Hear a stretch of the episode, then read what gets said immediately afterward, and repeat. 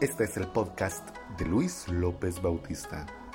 El consumidor ante la crisis. A raíz de la crisis económica mundial de 2008, el impacto en los patrones de compra de los consumidores de todos los países fue inminente. Dadas las repercusiones de este entorno económico tan adverso, la empresa de investigación Omnicom Media estudió 13 países con el objetivo de descubrir qué impacto ha tenido la crisis en los consumidores, en sus hábitos de compra, en sus comportamientos. La conclusión, hay un nuevo consumidor, con notorias diferencias en cada país de Latinoamérica. Queríamos medir el impacto de esta turbulencia económica en tres caras. Cómo se sienten las personas frente al futuro de la economía, qué hábitos y percepciones han cambiado en el consumo de productos y qué ha pasado con el uso y consumo de medios. Quien explica los propósitos del estudio es Angélica Aya, directora de investigación. Y hace alusión también a que en esta región en esta parte del continente somos consumidores experimentados en las crisis. Conocemos bien las palabras desempleo, recesión, hambre, pobreza. Los sacrificios. El televisor, el iPod y el teatro en casa fueron los primeros sacrificios en Latinoamérica. El 43% de los encuestados aseguró que simplemente no los volvió a comprar. Ni siquiera los buscaron en ofertas especiales. Los cancelaron y ya. Con la misma suerte corrieron los videojuegos, los juguetes, las computadoras y sus accesorios, y hasta los productos para bebé. En Colombia se conserva la misma tendencia, pero a la lista se le suman los productos financieros. Lo que los latinoamericanos no cancelaron radicalmente, pero sí le están invirtiendo mucho menos, es a renovar el closet, el 41%, y a comer fuera de casa, el 44%. En cambio, hay unos productos que siguen siendo obligatorios estando en crisis o no. La compra y uso de artículos de cuidado personal continúa como obligatoria inamovible. En promedio, 7 de cada 10 latinos no ha cambiado sus hábitos de consumo en este sector. Desodorante, cremas, shampoo, jabón. Tampoco se han cancelado los productos comestibles y de hogar, pero los compradores están buscando marcas más baratas. También sobreviven a la crisis los servicios de telefonía móvil. Solo el 15% dejó de comprar servicios de celular y un 23% lo hace con menos frecuencia. Son consumidores con olfato para las promociones. 8 de cada 10 decretaron que al comprar buscan más ofertas que antes de ese 15 de septiembre que marcó el comienzo de la crisis. Aunque las personas son más susceptibles a las ofertas y los descuentos, esto no quiere decir que únicamente compran las marcas más baratas. Es precisamente lo contrario. Para la mitad de ellos es importante comprar las mismas marcas que han comprado en el pasado, reza el estudio. Son consumidores que se informan principalmente a través de medios en línea y radio.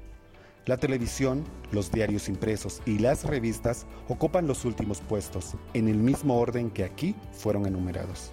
Son consumidores más conscientes del dinero y de los gastos, como ellos mismos se definen, su estrategia de ahorro, comprar únicamente lo necesario.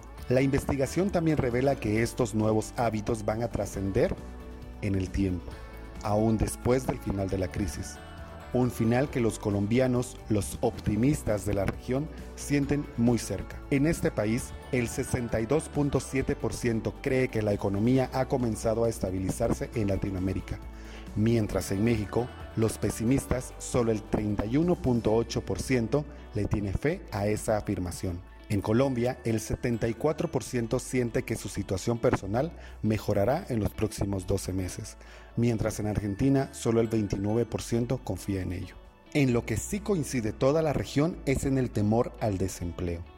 El 56% cree que para los próximos 12 meses este crecerá.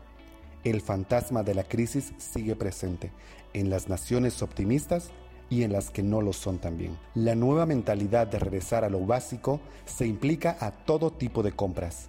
De hecho, algunas de las conductas relacionadas con la nueva austeridad van en contra de una sociedad estadounidense que tiene problemas para prescindir de los gustos costosos.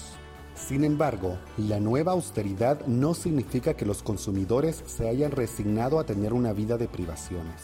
Conforme la economía mejora, están empezando a sucumbir de nuevo ante los lujos y las grandes compras, solo que esta vez lo están haciendo de manera más selectiva. Estamos viendo el resurgimiento de lo que denominamos imprudencia consciente, donde los consumidores en realidad planean gastos frívolos e indulgentes afirma el investigador. Es similar a una persona que está a dieta y que ahorra calorías al comer de manera prudente durante la semana y luego se permite una rica cena el viernes en la noche. Sin embargo, las personas son más sensatas ahora y están conscientes de las consecuencias de sus compras. Así, el lujo está, nuevamente, en la lista de cosas por hacer, pero las personas están tomando decisiones más conscientes sobre dónde, cómo y en qué gastar.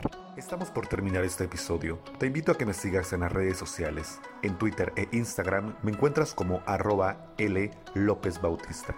Y en Facebook me encuentras como arroba L López Bautista 0. ¿Qué significa la nueva época de austeridad para los mercadólogos?